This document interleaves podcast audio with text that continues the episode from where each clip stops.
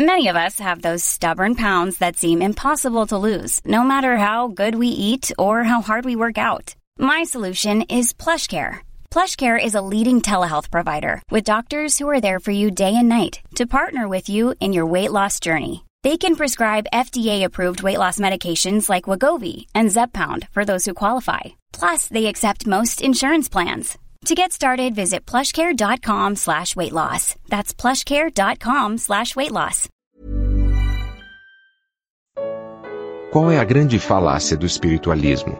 Epístola de Paulo aos Colossenses capítulo 1. Comentário de Mário Persona.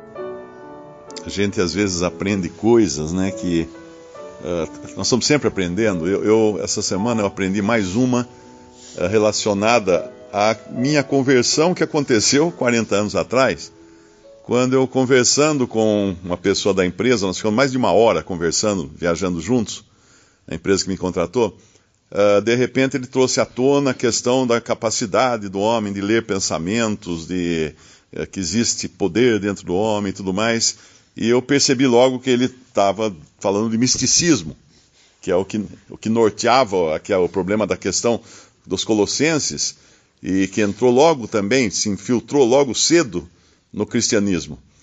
Uh, e aí tentei falar do Evangelho, e quando ele começou a citar autores, eu falei: ah, você roubou minha biblioteca.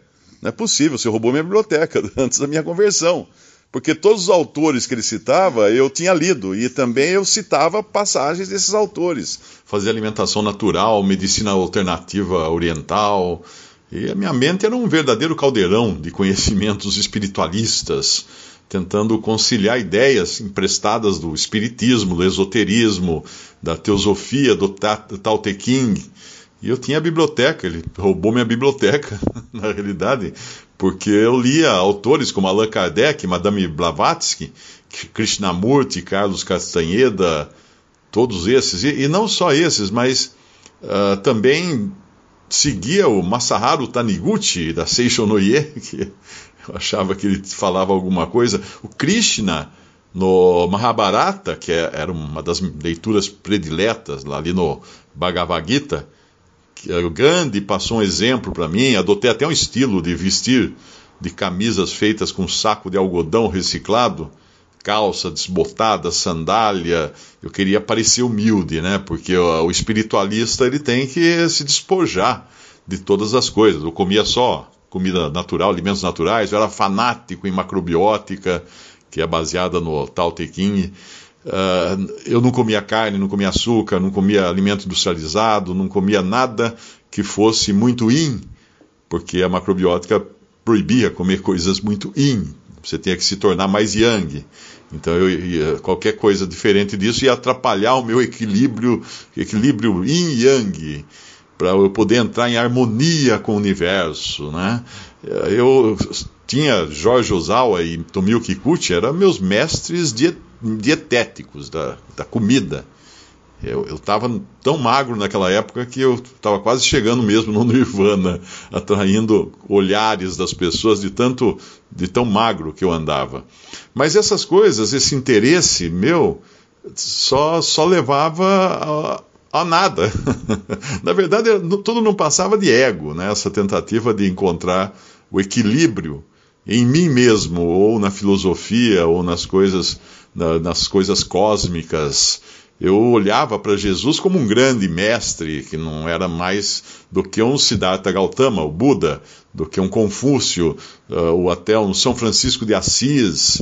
Mas eu não pensava em Jesus como Deus. Normalmente um espiritualista vai falar que todo mundo é Deus, né? Todo mundo tem uma centelha divina, e um, vem de uma energia cósmica ou alguma bobagem desse tipo assim. Mas todas essas crenças não me traziam paz também ao coração. E isso aí é, é o comum também que acontece com todos os que enveredam por, essa, por esse caminho do espiritualismo e do misticismo, do gnosticismo, a gnose que busca conhecer né, mais do que aquilo que Deus realmente nos revelou na Sua palavra. E foi muito interessante porque chegou num ponto, eu falei assim: olha, eu, eu sei o que você está eu sei o que você acredita. Eu passei aí, eu estava aí também. E isso que eu e você queríamos, isso que eu e você buscamos no espiritualismo, A única coisa que pode nos dar é Cristo, é o cristianismo, não é o espiritualismo. Porque no espiritualismo você busca o quê? A negação do eu. Você busca esvaziar-se de si mesmo, você busca elevar-se a planos mais elevados e, e procurar não ficar zen, né? não ficar assim, não, não ligar para mais nada, não tem nada, eu, fico, eu me esvazio de mim mesmo. Né? Toda essa conversa é, é falada no espiritualismo. E eu mostrei para ele o seguinte: falei assim, está vendo? Isso você só encontra quando você se converte a Cristo porque o evangelho fundamentalmente é oposto ao que ensina o espiritualismo, porque o evangelho ensina que não existe no homem bem algum.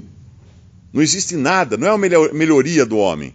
E aí então ele trouxe à tona justamente aquilo que é o espiritualismo. Ah, mas nós temos em nós uma centelha divina. Nós temos um é, um, é um diamante bruto que precisa ser lapidado. Pronto, falei, tá vendo? Você tem o diamante bruto. A Bíblia fala que não tem, ninguém tem nada, nem bruto a gente tem. Nós somos zero à esquerda diante de Deus. Não há nada para lapidar, não há nada para melhorar. É zero, mortos em delitos e pecados. E aí a gente vê onde, onde entra, inclusive o espiritualismo, porque por mais que fale de esvaziamento próprio, de, de, ficar numa, numa, numa, no estado zen, de não ligar para as coisas, Está ligando sim, está ligando para o tal do, do diamante bruto, para tal da centelha divina que você tem que desenvolver, que você tem que crescer, uh, você tem que desenvolver a mediunidade. É sempre o homem, o homem, o homem. É, Satanás falando assim: uh, se comerdes desse fruto, sereis como Deus. Isso é anunciado em toda a religião hoje e pouca, pouca gente percebe que é a mesma frase que Satanás disse lá no Jardim do Éden: Você será como Deus. Se você fizer isso, você será como Deus. E aqui deixa muito claro agora que não há poder nenhum no homem, em nós não há nada.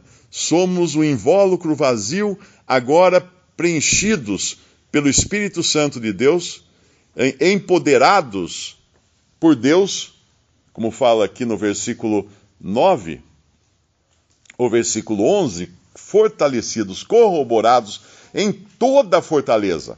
Uh, quanto é toda a fortaleza? 10%, 50% ou 99%? É toda, é toda. Essa é a, a fonte de poder do cristão para viver uma vida digna uh, de Cristo nesse mundo representando a Ele neste mundo. E que bênção é isso, né? Quando a gente percebe de onde nós fomos tirados, uh, nós fomos salvos de nós mesmos. Essa é a verdade. A gente sempre fala, tá, ok, fomos salvos dos do nossos pecados, fomos salvos de Satanás, né? Fomos, nos tirou da potestade das trevas. É claro, tudo isso é verdade, mas uma coisa que às vezes a gente se esquece de pensar, fomos salvos de nós mesmos. Nós mesmos éramos o nosso, o nosso, o nosso ego era do tamanho do mundo e Cristo nos salvou de nós.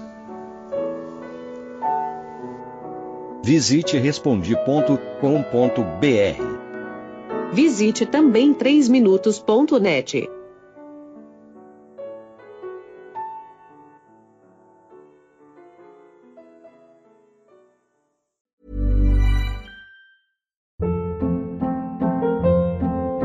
Hold up. What was that? Boring. No flavor. That was as bad as those leftovers you ate all week. Kiki Palmer here, and it's time to say hello to something fresh and guilt-free. Hello Fresh. Jazz up dinner with pecan-crusted chicken or garlic butter shrimp scampi. Now that's music to my mouth. Hello Fresh. Let's get this dinner party started. Discover all the delicious possibilities at hellofresh.com.